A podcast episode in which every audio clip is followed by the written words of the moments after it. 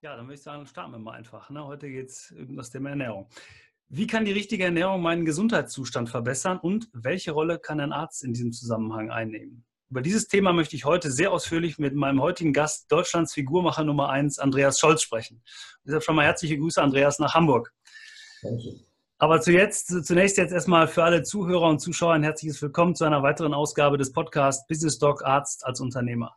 Mit diesem Podcast unterstützen wir Sie oder euch auf dem Weg in die Niederlassung und behandeln Themen, die auch über die klassischen Bereiche der Medizin hinausgehen. Aber auch als erfahrener und etablierter Mediziner finden Sie immer wieder kostbare Hinweise für Ihre Praxis und für Ihr Unternehmen, denn unser Anspruch ist, wir machen den Arzt zum Unternehmer.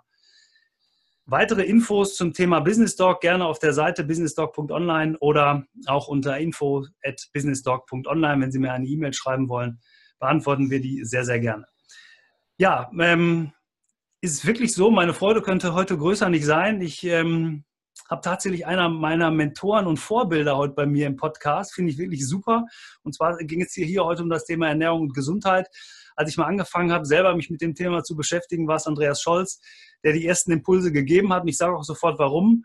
Ähm, ich finde, er hält alles einfach. Er hält es so, dass auch ich, jemand, der fremd ist, es nicht verstehen kann, äh, der das nicht, der es nicht versteht, der es verstehen kann. Er bringt es auf den Punkt, er ist verständlich, nicht abgehoben, er ist sehr authentisch, er bricht auch Ernährungsmythen, finde ich auch super. Er probiert vor allen Dingen auch alles selbst aus, habe ich mal gehört. Also ist jemand, der sagt, ich tue das einfach mal, weil ich mal sehen will, wie funktioniert das. Also ein absolutes Proof of Concept dahinter. Und deshalb nochmal herzlich willkommen, Andreas Scholz. Ja, herzlichen Dank, lieber Oliver, für die Einladung.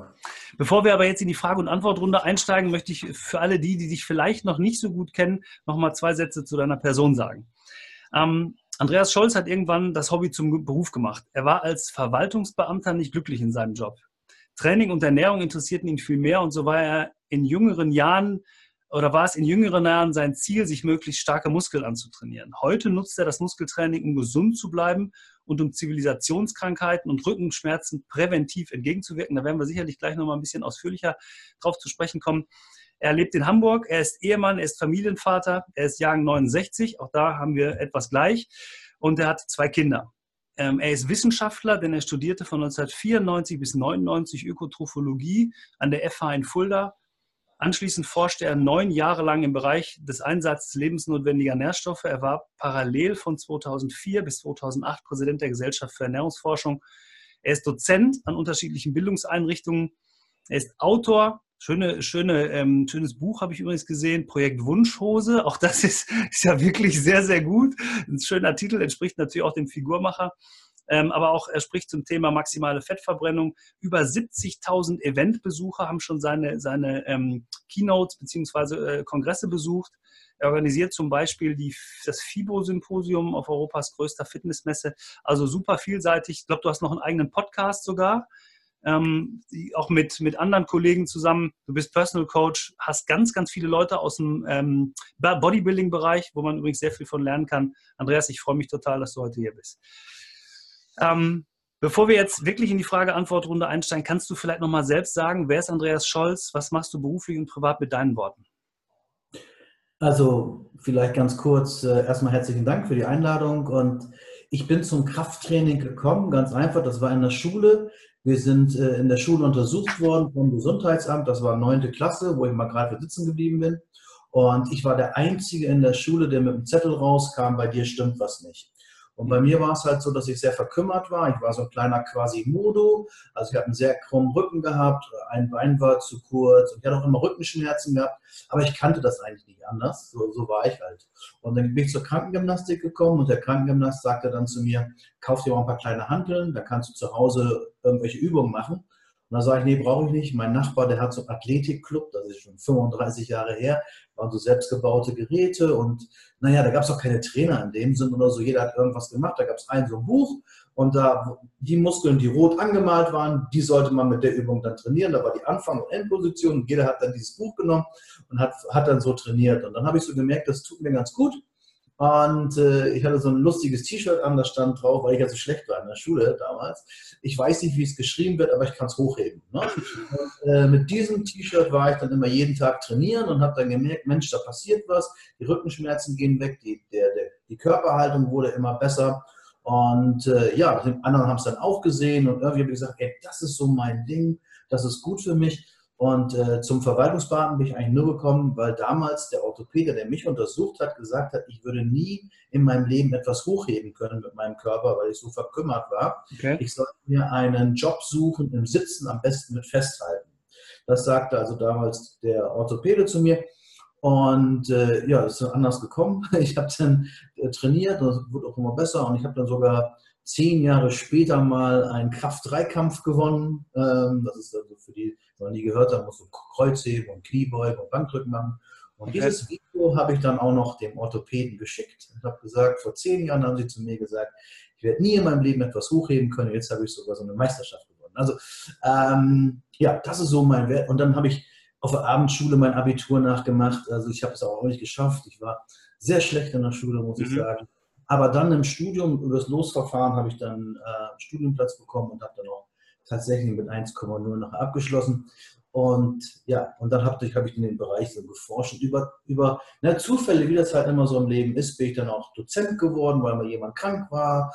Hat der Chef gesagt, kannst du das nicht machen? Naja, und dann habe ich Bücher geschrieben und ja, und irgendwie lebe ich das so. Das ist dann so, so meine Welt, das Krafttraining. Äh, mittlerweile sage ich, damals die Muskeln waren nicht schlecht ähm, ich, ein paar habe ich auch noch, aber das Wichtigste, was ich immer aufgebaut in meinem Leben, waren die sogenannten mentalen Muskeln. Und mhm. wahrscheinlich schafft man das auch mit anderen Sportarten, auch Fußball oder was auch immer. Aber meins war das Krafttraining. Ich habe gemerkt, wenn ich kontinuierlich etwas mache, wird es besser.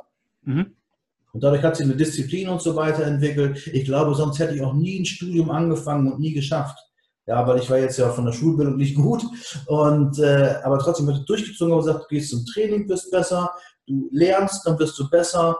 Und äh, das war so, so mein Werdegang. So. Mhm. Deswegen bin ich das geworden eigentlich. Also äh, kann man durchaus sagen, dass diese, diese ich nenne mal damals sehr demotivierende Äußerung dieses Pädagogen oder dieses, dieses, Menschen, der dir das gesagt hat, dieser Schularzt oder wer das gewesen ist, ja. ähm, dazu geführt hat, dass du das machst, was du heute so machst. Weil letztendlich kann man ja sagen, klar, damals hat dich das wirklich sehr gestört, aber oder du warst wirklich down, aber letztendlich sagt man ja auch irgendwie hat alles eine Bedeutung im Leben und letztendlich hast du ja auch aus einer Schwäche deine absolute Stärke gemacht, oder? Ja, ich habe das damals nicht so ganz ernst gesehen, weil meine Mutter immer zu mir gesagt, du bist ein hübsches Kind.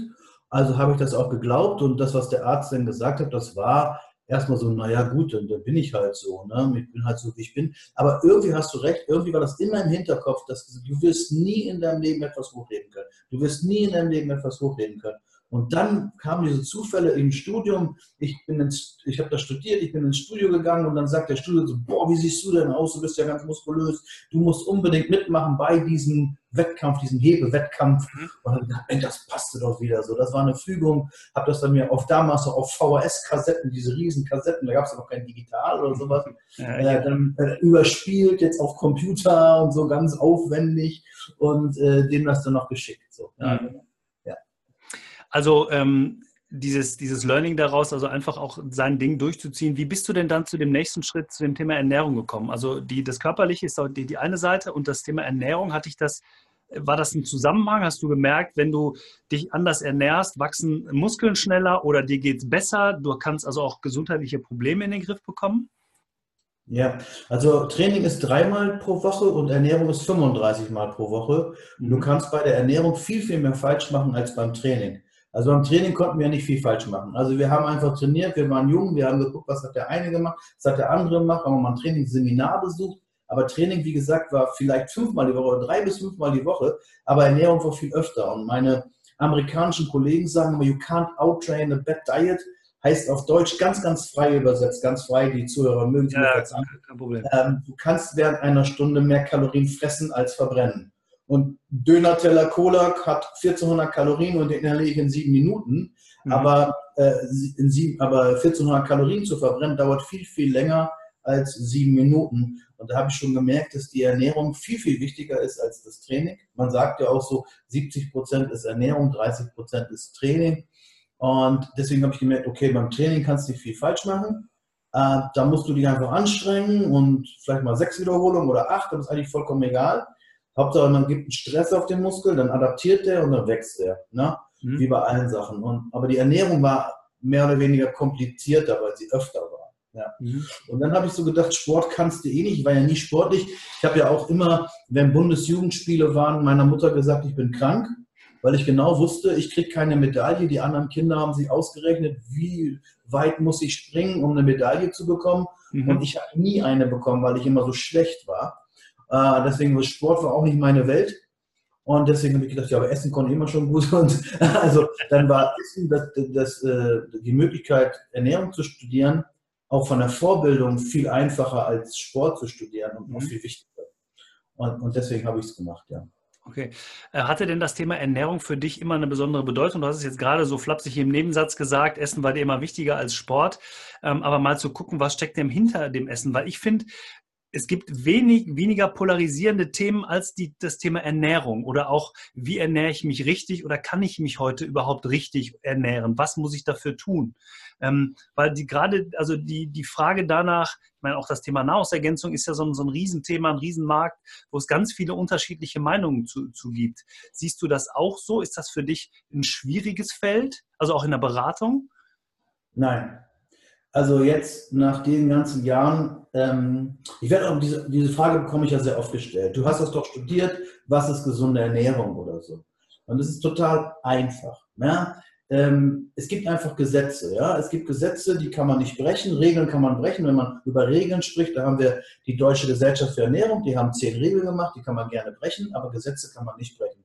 Ich möchte es am ganz einfachen Beispiel machen. Ja. Wenn 50 Leute vom Kirchturm springen, wie viele kommen unten an? 50 Stück. 50. Ja. Wenn einer von denen sagt, ich nehme LSD und, und sagt, ich kann fliegen und springt, der kommt auch unten an. Ja. Weil das ist Gesetz der Erdanziehungskraft. Und die Gesetze gibt es auch in der Ernährung. Und das erste Gesetz der Ernährung lautet, gibt dem Körper das, woraus er bestehen soll, äh, besteht bzw. bestehen soll. Also wenn du aussehen willst wie ein Muffin, musst genau das essen, was in Muffin reinkommt. Äh, Weizenmehl, Zucker, gehärtete Fette, den gehst du auf, auch ohne, auch ohne Backpulver. Und wenn man sich anschaut, woraus ein gesunder Mensch besteht, dann ist es nun mal ein Gesetz.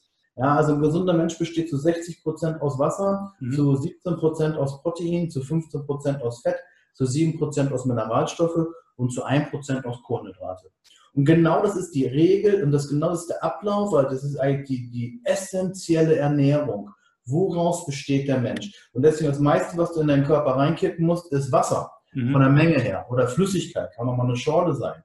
Ähm, und dann kommt auch schon das Protein. Du brauchst entsprechend viel Protein, um deinen Körper aufzubauen. Das ist für viele natürlich noch total unbekannt und böse, äh, macht die Nieren mhm. kaputt, was nicht alles, gibt es ja alle ganzen Mythen dazu.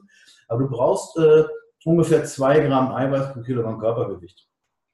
Oder pro fettfreie Masse, je nachdem, äh, Ausgangssituation. Mhm. Das heißt jetzt für mich, ich wiege 85 Kilo, äh, äh, nehme ich einfach mal, mal zwei, zwei Gramm und weiß, dass ungefähr die Masse an, an reinem Eiweiß die ich pro Tag ja. von mir nehmen kann. Hm? Ich sehe ja nur deinen Kopf und ich sehe das äh, von deiner Ernährung. Ich glaube nicht, dass du sehr übergewichtig bist. Nee. Äh, wenn du jetzt hier, wenn du 160 Kilo wiegen würdest, dann würde ich nicht mal zwei nehmen. ja. Weil dann wäre es wieder zu viel. Dann würde ich gucken, wie viel äh, fettfreie Masse ist da. Ne? Okay. Da würde ich sogenannte FFM, also die fettfreie Masse berechnen. Kann man ja, gibt ja verschiedene Möglichkeiten, Körperfett zu berechnen. Mhm. Mit Bia-Waage und Kaliper mit dem Dexter, wie auch immer. Und äh, das heißt also, wir brauchen entsprechend Eiweiß. Protein kommt vom Protein und ich nehme den ersten Platz ein. Das ist der wichtigste Nährstoff. Das hat sich mittlerweile rumgesprochen. Mhm. Also, also, also, mittlerweile wissen auch alle, dass Protein gut ist und nicht schlecht ist. Ähm, natürlich gibt es die Mythen immer noch ne, mit Eier und Cholesterin und was nicht. Ja. Ähm, und dann kommen halt die guten Fettsäuren, woraus die Zellmembranen bestehen, wo auch gute Hormone gebildet werden und gegen gegen Entzündung zum Beispiel, also Omega-3s. Äh, und dann kommen die Mineralstoffe, woraus die Knochen bestehen. Und als letztes kommen die Kohlenhydrate. Und Kohlenhydrate sind nicht böse, überhaupt nicht. Man muss sie sich einfach nur verdienen. Also wenn man viel Sport macht oder viel Muskeln hat oder sich viel bewegt, dann mhm. kann man natürlich viel mehr Muskelbenzin verbrauchen, als wenn man keine Muskeln hat oder seine Muskeln nicht bewegt. Mhm. So viel Muskelbenzin, also Kohlenhydrate tankt, dann ja, dann legt der Körper einen Außentank an. Ne? Und das ist einfach so, das ist, das ist das einfache Prinzip der Ernährung. Mehr, mehr muss man eigentlich gar nicht wissen. Also ich mhm. finde, die meisten Leute machen da viel zu viel Religion von und Tubahu und so weiter. Natürlich kann man sich auch vegan ernähren, aber vegan, es gibt ja auch vegane äh, Eiweißquellen. Also mhm. das ist wahrscheinlich ethische oder, oder Einstellung. Das kann man ja auch machen, nichts dagegen. Ne? Jetzt würde ich ja, jetzt, jetzt würde ich ja lesen oder jetzt würde ich ja sehen, wenn ich mich zum Beispiel mit der Deutschen Gesellschaft für Ernährung und Gesundheit beschäftige, dass die das nicht unbedingt so eins zu eins bestätigen, was du gerade gesagt hast. Da gibt es ja, ja so andere Pyramiden, die noch anders aufgebaut sind. Ähm, äh, viele Ärzte, also wir sind ja hier äh, im Bereich, dass wir mit Ärzten auch ähm, äh, ein paar, vielleicht ein paar Tipps geben wollen, haben natürlich diese, diese älteren Themen noch, noch auf, auf, der, auf der Spur beziehungsweise auf der Kette, beziehungsweise hängen diese Bilder dann auch irgendwo in, in Praxen. Ähm, wie, wie, wie sollte ich als Arzt damit umgehen, wenn zum Beispiel ein Patient kommt und mir sagt, pass mal auf, ich habe gehört, das ist so oder so. Muss ich mich nicht viel, viel mehr mit dem Thema beschäftigen, als die einfach zu sagen, ich, ich folge jetzt zum Beispiel der Deutschen Gesellschaft für Ernährung und Gesundheit? Die, die DGE ist ja nicht unbedingt schlecht. Also es gibt ja durchaus Menschen, die diese Pyramide von 1953 und wenn die Leute da sehr viel noch körperlich gearbeitet haben und nicht so viel Geld hatten äh, zu essen, man hat ja die, die Pyramide aufgebaut, es gibt den sogenannten DGE-Warenkorb und hat geguckt, wie kriege ich am schnellsten äh, Kalorien zusammen. Und da war es nun mal viel, viel günstiger aus Getreide, Getreide 100 Gramm Getreide hat 380 Kalorien. Da kommst du eher auf 2.000, 2.500 Kalorien, wenn du viel Getreide isst, mhm. als wenn du viel Fleisch essen würdest, zum Beispiel, äh, was auch viel teurer wäre und so weiter. Das heißt, es hat auch ähm, ökonomische Gründe, dass man diese Empfehlung mal gegeben hat. Und wenn man, wenn man Arzt ist, dann sollte man sich sicherlich alle Ernährungsempfehlungen mal anschauen und die auch hinterfragen. Wir wissen ja auch, also DGE ist nun mal King, ne, sozusagen, die sagen, was ist richtig und was ist falsch. Und natürlich kann ich jeden verstehen, der sagt, ja, aber die DGE ist die höchste Ernährungsinstitution und, und die sagt das so und so und deswegen ist das so und so. Ich, ich muss ja auch noch, äh, wenn ich unterrichte als Dozent, immer noch DGE unterrichten. Ne? Okay. Ne? Ich sage dann immer, also Freunde, das ist für die Prüfung jetzt. Ne? Und äh, guckt euch die zehn Regeln an und diesen ganzen Kohlenhydrat-Quatsch und diese komischen Fettsäuren da, die empfohlen werden. Aber ihr sagt dann auch eine Alternative. Und genauso sollte das äh, auch gerade ein Arzt machen, ne? mhm. wenn er überhaupt über Ernährung sprechen will. Aber ich hatte gerade eben noch einen Podcast von mir angehört, da ging es um Depressionen und, und, Ernährung und da habe ich die Leute gefragt, die vom Arzt ähm, Psychopharmaka bekommen haben, ob der Arzt auch mal nach Ernährung gefragt hat. Und da hat nie ein Arzt nach Ernährung gefragt. Und wir wissen, dass verschiedene Aminosäuren wie Tryptophan zum Beispiel auch Serotonin ausschütten würden. Mhm. Vielleicht nicht sofort Psychopharmaka. Bin ja kein Arzt, darf das ja äh, jetzt nicht, keine Diagnosen stellen und so weiter. Ja, genau. Aber wenn man halt eine Ernährung hat, die eiweißreich ist, die auch Serotonin bildet, dann hat man natürlich einen Vorteil, klar. Mhm. Das heißt also, ähm, dieses Thema, ähm, eine Sache ist ja auch Erfahrungen mal mit dem Thema Ernährung und Medizin. Also es gibt ja durchaus auch Patienten, wir haben ja nicht nur den Arzt, sondern auch der Patient, der sich wenig ähm, äh, Geduld, geduldig zeigt, der sich wenig mit dem Thema Ernährung auseinandersetzen will. Wir wollen ja sehr häufig eine schnelle Lösung als Patient unseres Problems. Wir möchten ja nicht sagen, okay, du machst jetzt eine Ernährungsumstellung und äh, ich habe vorhin im Vorgespräch gesagt, ich kann es ja sagen, was ja meine persönliche Geschichte ist. Ähm, ich war über 20 Jahre lang Asthma-Patient, ich habe über 20 Jahre auch Cortison genommen. Ähm, ich habe es durch eine Ernährungsumstellung hinbekommen, dass ich heute zweieinhalb Jahre ohne Medikamente auskomme.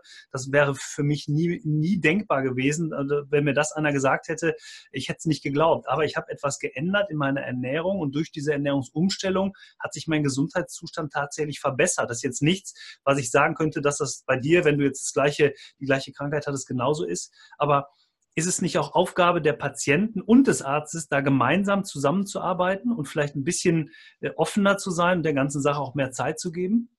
Also zwei Sachen vielleicht dazu. Erstmal das, was du erlebt hast mit der Ernährung, das sehen wir häufiger im Fernsehen bei der Sendung Die Ernährungsdocs. Mhm. Die machen das ja, nichts anderes. Da kommen ja austherapierte Menschen hin, die Rheuma haben, Neurodermitis haben und da hat noch nie ein Arzt nach Ernährung gefragt, sondern hat nur Medikamente gegeben und dann tauschen die die Fettsäuren aus mhm. äh, und so weiter und auch einmal wird die Neurodermitis viel weniger und Migräne wird äh, nicht so häufig die Attacken, weil halt die Ernährung besser ist und genauso auch bei Asthma und bei Diabetes und allem drum und dran. Und wir wissen auch, dass es in Deutschland sogenannte Logi-Kliniken gibt, die nach diesem Logi-Prinzip von Professor Worm arbeiten, wo die Typ-2-Diabetiker dann weniger oder gar kein Metformin und andere Diabetes-Medikamente mehr brauchen. Mhm. Also das gibt es schon. Und das, was du gesagt hast mit der Selbstverantwortung, das ist ein ganz wichtiges Gesetz bei mir.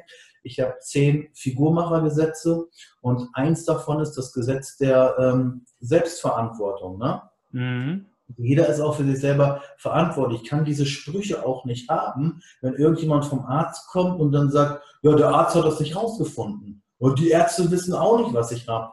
Mhm. Das sind so Sprüche, das mag ich nicht. Jeder ist für sich selbst verantwortlich und sollte auch selber mal gucken, woran könnte das denn liegen. Und selber, ich meine, das Internet ist voll äh, mit Informationen, auch mal selber gucken, ähm, was, was könnte denn noch sein, was könnte noch mal, da gibt es ja auch Selbsthilfegruppen. Mhm. Man muss natürlich dann wieder dem Arzt gegenüber ein bisschen vorsichtig sein. Wenn man dann natürlich hinkommt und sagt, hallo Arzt, ich habe da was gelesen und der Arzt hat das nicht gelesen, dann denkt er, das ist Quatsch. Und dann sagt er, Moment mal, das kann nicht sein, ich bin der Arzt und so weiter. Das habe ich auch schon erlebt, wenn mhm. ich zum Arzt gehe. Gott sei Dank kenne ich jetzt nur noch Ärzte, die offen sind äh, die auch mit Ernährung was zu tun haben. Also ich habe jetzt weniger Probleme. Aber man muss wirklich beide Seiten sehen. Das ist genau richtig. Also der, der also es gibt so, ähm, so einen Spruch, der bei mir auch immer als letztes kommt, bei jedem Vortrag. Und dann frage ich das auch immer und ich sage immer, ähm, das Wertvollste, was du je in deinem Leben besitzen wirst, ist dein eigener gesunder Körper. Und wenn die Leute das unterschreiben, dann müssten sie eigentlich auch darum kümmern und dann müssen sie auch vom logischen äh, Verstand ausgehen, Menschenverstand ausgehen, wenn ich das ganze Leben nur für äh, Fertiglebensmittel esse, die machen dich fertig, mhm. dann kann ich nicht davon ausgehen, dass ich davon gesund bleibe. Da muss man auch ein bisschen Eigenverantwortung haben. Mhm. Und ich habe jetzt bei Professor Spitz gehört, dass wir in Deutschland am Tag eine Milliarde Euro äh, Krankheitskosten haben. Eine Milliarde Euro. Ja, und davon ist ein ganz, ganz großer Teil verursacht durch falsche Ernährung. Mhm. Ja, vielleicht, vielleicht wissen die Leute das auch, was bessere Ernährung ist aber es, die, die, die Bequemlichkeit siegt dann wahrscheinlich oder man muss so viel arbeiten, dann sagt, ich brauche keine Lust mehr, jetzt Gemüse zu schnibbeln, dann mache ich mir eine Pizza in den Ofen und fertig. Ne? Das kann natürlich auch sein. Aber beide sind, glaube ich, dran. Also wenn beide zusammenarbeiten würden, das wäre schön. Ja. ja. Jetzt hast du gerade gesagt, ähm, du hast nun nur noch in Anführungsstrichen mit Ärzten zu tun, die offen sind, die sich das anhören. Welche Kooperationen gibt es denn zu Ärzten? Und kannst du vielleicht mal sagen, gibt es da ein Beispiel, wie du so zusammenarbeitest mit, mit dem Arzt? Was ja. der macht? Mhm. Du, du hast auch in deinem, äh, Vor äh, in deinem Word geschrieben, wen, wen du nächstes Jahr einladen solltest. Ja, genau. ich habe einen Arzt, der heißt äh, Nils Schulz-Gutenberg. Mhm. Der ist auch sehr oft im Fernsehen hier aus Hamburg. Und das ist so ein typischer Ernährungsmediziner, läuft selber Ironman oder ist Ironman äh, also gelaufen und gemacht, also Ironman geschafft, Finisher. Ja. Und äh, geht auch zum Training äh, und so weiter. Den habe ich irgendwie mal über Umwege kennengelernt und der ist in so einer Ärztegruppe drin, äh, die ähm, auch Ernährungs sich in Ernährungsmedizin fortbilden. Da darf ich auch dazu kommen. Ich bin aber der einzige äh, Nichtarzt. Mhm. Das ist immer auf Mallorca so ein Kongress. Und da bin ich der einzige Nichtarzt, der sich da auch mit reinsetzen darf. Äh, wahrscheinlich dürfen auch andere mit rein, aber ich, ich fahre einfach mit hin. Ja. Oder ich, ich, werde auch eingeladen von, von dem Kongress. Genau. Mhm.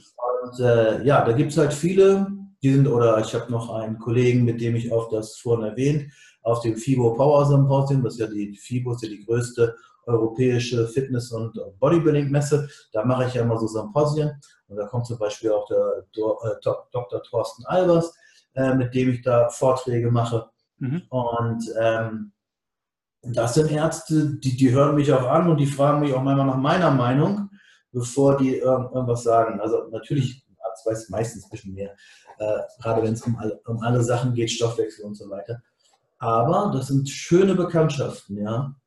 Aber wie ich, wie ich höre, sind das ja äh, schon, ich sag mal, spezialisierte Ärzte, die sich mit tatsächlich mit diesem Thema seit längerer Zeit auseinandergesetzt haben. Ich, ich vermute, glaube ich, ich, äh, dass der, dass der Thorsten Albers ja jemand ist, der sehr sich mit dem Thema Blut auseinandersetzt, sehr viele Blutanalysen macht, wenn das jetzt der ist, den ich im Kopf habe.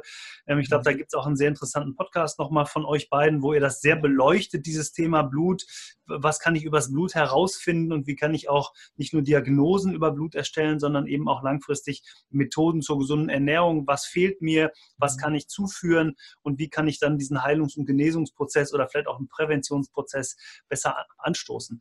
Was ja. würdest du denn sagen, ähm, gilt für den, ich nenne es jetzt mal normalen Hausarzt, der hier bei mir um die Ecke ist, der sich vielleicht mit dem Thema Ernährung und Gesundheit oder gerade Ernährung irgendwann mal im Studium beschäftigt hat, aber jetzt seit 10, 15, 20 Jahren niedergelassen ist und vielleicht auch nicht mehr zum Thema Ernährung weiß, wie, wie ich jetzt, der als Patient zu ihm kommt. Was sollte der sich nicht in der heutigen Zeit mehr damit beschäftigen? Und wenn ja, was kann er dafür tun?